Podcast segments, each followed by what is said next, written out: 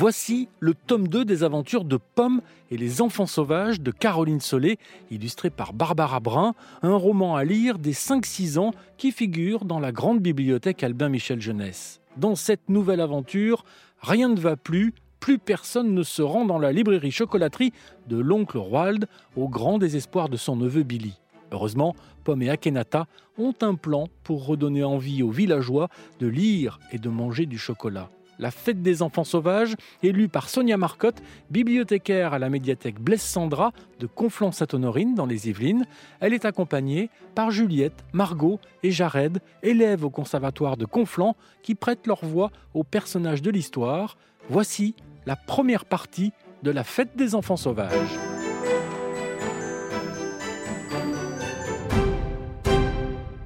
Le Kid, 1984 habitants. Quelque part sur la planète Terre. J'ai cru qu'on ne pourrait plus jamais sortir. Apache, le premier en bas a gagné. Pomme est pressé de retrouver ses copains à l'école. La rentrée a dû être retardée à cause des ondes de la tour Giga qui faisaient trembler le sol et fuir les animaux. Les enfants risquaient de se blesser. Pomme vit avec sa grand-mère Georgia dans une cabane au cœur de la forêt. La grande George, comme la surnomment les villageois, est une aventurière qui soigne les animaux avec des plantes et des chants mystérieux. Elle prend soin de la fillette depuis que ses parents ont disparu en construisant la tour Giga de l'autre côté du fleuve Twain.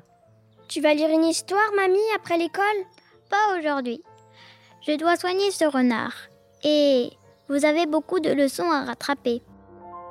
L'été dernier, les enfants ont réussi à imposer aux adultes une heure de déconnexion par jour, le temps pour Georgia de lire une histoire à tout le village. Cela a permis de réduire les ondes.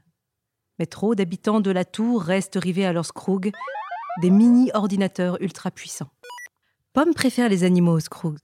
À l'école, elle va retrouver les autres enfants dont les parents ont disparu. Ensemble, ils ont créé un clan pour retrouver leurs parents et résister à l'invasion des Scrooge, le Kid A. Akenata, je suis trop contente de te retrouver. Akenata est arrivée dans la classe de Pomme juste avant l'été. Et les deux petites filles sont tout de suite devenues amies. Oh Billy, pourquoi tu fais cette tête? Demande Pomme en découvrant son copain caché derrière un arbre, le visage fermé. C'est mon oncle Roald. Les habitants de la tour passent tellement de temps sur leur scroog qu'ils ne viennent plus dans sa librairie chocolaterie. J'en ai marre de voir mon oncle aussi triste. Et moi, j'en ai marre de rester enfermée à cause des ondes. Il faut qu'on trouve le livre des ancêtres, c'est la seule solution. Le quoi? Pomme met un doigt sur sa bouche, puis entraîne Akenata et Billy à l'écart. Billy, ce que je vais te dire, c'est un secret. Il n'y a que Georgia, Akenata et moi qui sommes au courant. Il existe un livre, celui de nos ancêtres, qui révélerait les secrets du village. Si on le trouve, on pourra enfin savoir pourquoi les parents qui ont construit la tour ont disparu. Et comment encourager les habitants à sortir de la tour? Mais tu sais où il est caché? Georgia m'a dit sous l'arbre le plus haut qui borde le camp. À l'évocation du camp, les yeux de Billy s'écarquillent. Il n'est jamais allé dans cette zone au nord de la forêt, où vivent Akenata et sa famille avec d'autres réfugiés. Ce n'est pas très précis comme indication. Tu as peur? Akenata, qui ne parle plus depuis qu'elle est arrivée au Kid, est inquiète elle aussi les enfants se prennent par les épaules pour se donner du courage. À trois, on y arrivera. Foi de pommes sauvages. Après l'école, les trois amis se rendent au nord de la forêt. La famille d'Akenata a dû fuir son village à cause de la guerre. Sans maison, ni argent, elle vit désormais dans le camp avec d'autres réfugiés. Georgia, Roald et JM, l'instituteur, leur apportent chaque semaine des vêtements et de la nourriture mais c'est la première fois que Pomme et Billy découvrent le camp. Malgré la solidarité qui s'est organisée dans les lieux, cela leur fait mal au cœur de voir leur ami si mal logé. Il faudrait, pense-t-il, que les habitants de la tour viennent dans la zone sauvage pour rencontrer les réfugiés et trouver un moyen de les aider. Tu vas avoir trop froid cet hiver. Akenata se penche sur son carnet. Comme d'habitude, elle communique en écrivant. Bon, d'accord. On trouve d'abord le livre secret, mais après, on t'aidera à trouver une maison. Lui promet Pomme. Les enfants observent la clairière pour repérer le plus grand arbre. Soudain, Billy pointe son doigt en direction d'un séquoia géant. quelques minutes plus tard, ils sont agenouillés au pied d'un tronc rouge.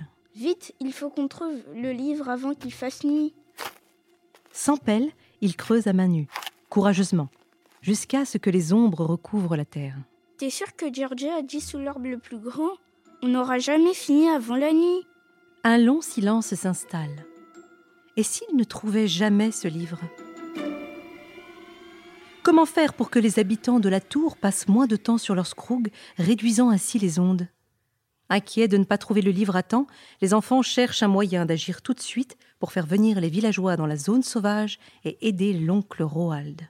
Pomme cherche une idée. Moins de sortir de la tour, hmm, la librairie chocolaterie d'oncle Roald. Tiens, les chocolats Son visage s'illumine de malice. Tout le monde aime le chocolat. C'est ça la solution. Une clochette teinte quand Akhenata, Pomme et Billy pénètrent dans la boutique de l'oncle Roald. Ils ont traversé le fleuve en barque pour rejoindre le magasin qui se situe à quelques minutes à pied de la tour Giga. De ce côté du village, c'est la seule habitation qui n'a pas été rasée pour construire la tour. Oh, bonjour les enfants. L'oncle de Billy, à la voix douce et tremblotante, est le dernier artisan du Kid, il a résisté pour garder sa librairie chocolaterie dans la zone du Giga, alors que tous les produits s'achètent désormais dans le centre commercial de la tour. Pomme a une idée géniale pour sauver la librairie et inciter en même temps les habitants à découvrir la zone sauvage. Les enfants expliquent leur plan tout en faisant sécher leurs chaussettes trouées devant le poêle. Oncle Roald, tout le monde au Kid aime les chocolats, non? Oui, mais je n'en vends pas assez pour sauver la boutique. Sauf si les villageois en achetaient des paniers entiers. Pourquoi ferait-il cela? Pour fêter la chocoflette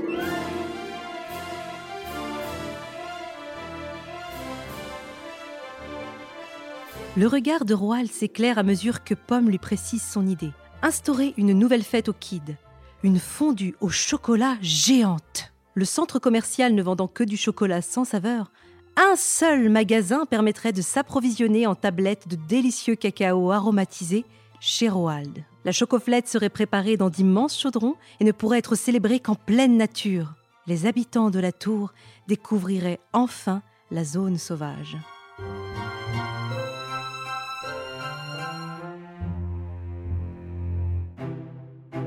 Pomme et ses amis parviendront-ils à convaincre les habitants de laisser tomber leur scroug et de se joindre à la fête? Vous le saurez en écoutant la suite des aventures de Pomme, la fête des enfants sauvages, le tome 2 aux éditions Albin Michel Jeunesse sous la plume de Caroline Solé et les dessins de Barbara Brun. Vous pouvez retrouver ce podcast et tous les podcasts RTL sur l'application RTL et vos plateformes favorites. À bientôt!